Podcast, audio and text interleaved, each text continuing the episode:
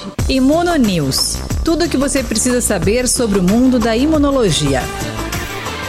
A nossa conversa é com o professor do Departamento de Educação em Saúde da Universidade Federal de Sergipe e coordenador do projeto de extensão Imunonews, Diego Moura Tanajura. Ele tem experiência em pesquisa sobre ensaios pré-clínicos de vacinas no Brasil. Seja bem-vindo, professor. Qual é o tema da nossa coluna de hoje?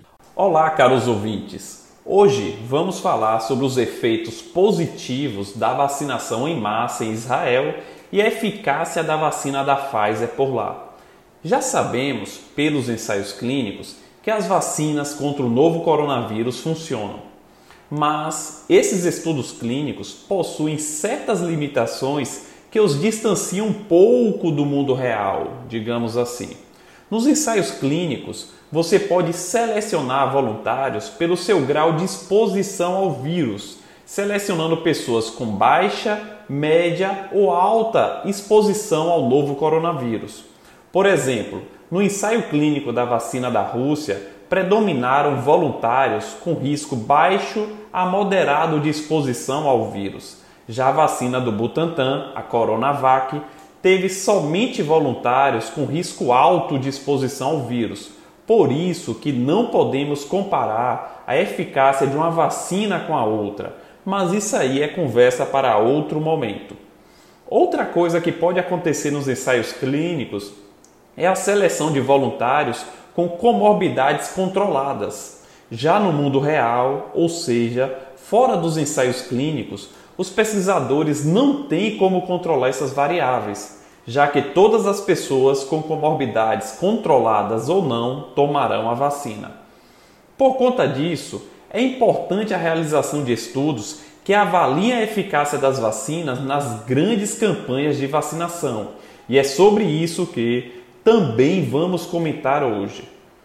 Israel é o país que mais vacinou proporcionalmente à sua população. Mais de 50% das pessoas já foram vacinadas com a primeira dose da vacina e quase 40% com a segunda dose. É o país mais próximo de alcançar a tão sonhada imunidade de rebanho. Vamos dar uma olhada nos dados da pandemia no país que mais vacinou.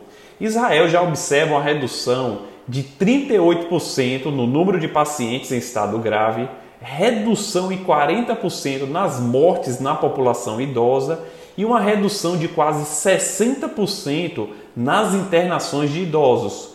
Israel já vacinou mais de 80% da sua população idosa. Os números da pandemia em Israel servem de estímulo para outros países e mostram que sim, a vacina funciona e só com vacinação em massa conseguiremos dar um basta nessa pandemia. Agora, professor, uma dúvida que surge é a seguinte: o que se sabe de fato sobre essa vacina utilizada em Israel? Israel utiliza uma vacina inovadora, a da Pfizer BioNTech, que é feita com a molécula chamada de RNA mensageiro. O RNA mensageiro leva informação para as células do nosso corpo sintetizarem a proteína spike do vírus e, consequentemente, estimular o nosso sistema imunológico a produzir anticorpos e células de defesa. É importante deixar claro aos nossos ouvintes que o RNA da vacina não tem acesso ao núcleo da nossa célula, onde fica o nosso DNA. E por isso é impossível que essa vacina altere o nosso DNA então ninguém irá se transformar no jacaré por conta da vacinação. Voltando à nossa conversa, recentemente foi publicado um artigo sobre a eficácia da vacina da Pfizer em Israel. O artigo foi publicado na prestigiosa revista médica The New England Journal of Medicine.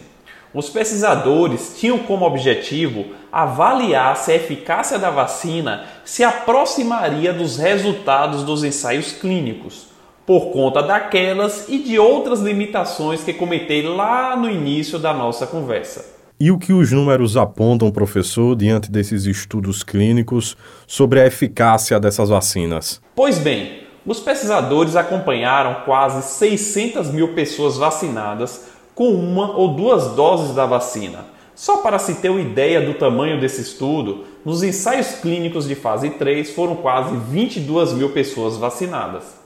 E os resultados foram os seguintes: eficácia para evitar a infecção, neste caso, é evitar que a pessoa se infecte com o novo coronavírus. A eficácia foi de 46% com a dose da vacina e 92% com duas doses. A eficácia para evitar doença sintomática seria você se infectar e desenvolver os sintomas da Covid-19, foi de 57% de eficácia com uma dose e 94% com duas doses. A eficácia para evitar hospitalização foi de 74% com uma dose e 87% com duas doses da vacina. A eficácia para evitar doença grave foi de 62% com uma dose e 92% com duas doses da vacina. A eficácia para evitar morte foi de 72% com uma dose e 100% com duas doses da vacina, justamente porque ninguém que tomou a segunda dose da vacina morreu. Esses dados só reforçam o tema da nossa conversa da semana passada sobre a importância de tomar a segunda dose da vacina. Os ensaios clínicos de fase 3 da vacina da Pfizer, com quase 22 mil pessoas vacinadas, mostraram a eficácia de 95%, e os dados do estudo de Israel, com quase 600 mil pessoas vacinadas, mostram eficácia muito similar, de 94%, comprovando assim os resultados dos ensaios clínicos. Só lembrando que o teste clínico de fase 3 da Pfizer aconteceu no Brasil e essa foi a primeira e a única vacina a ter seu uso definitivo aprovado pela Anvisa. Tudo indica que teremos essa vacina por aqui, pois na última quarta-feira o governo brasileiro sinalizou a compra de 100 milhões de doses da vacina. Professor Diego Moura Tanajura, foi muito bom ouvi-lo aqui na Rádio UFIS FM. Até a próxima. Essa foi a nossa conversa de hoje. Obrigado e até a próxima. Imuno News. Tudo o que você precisa saber sobre o mundo da imunologia.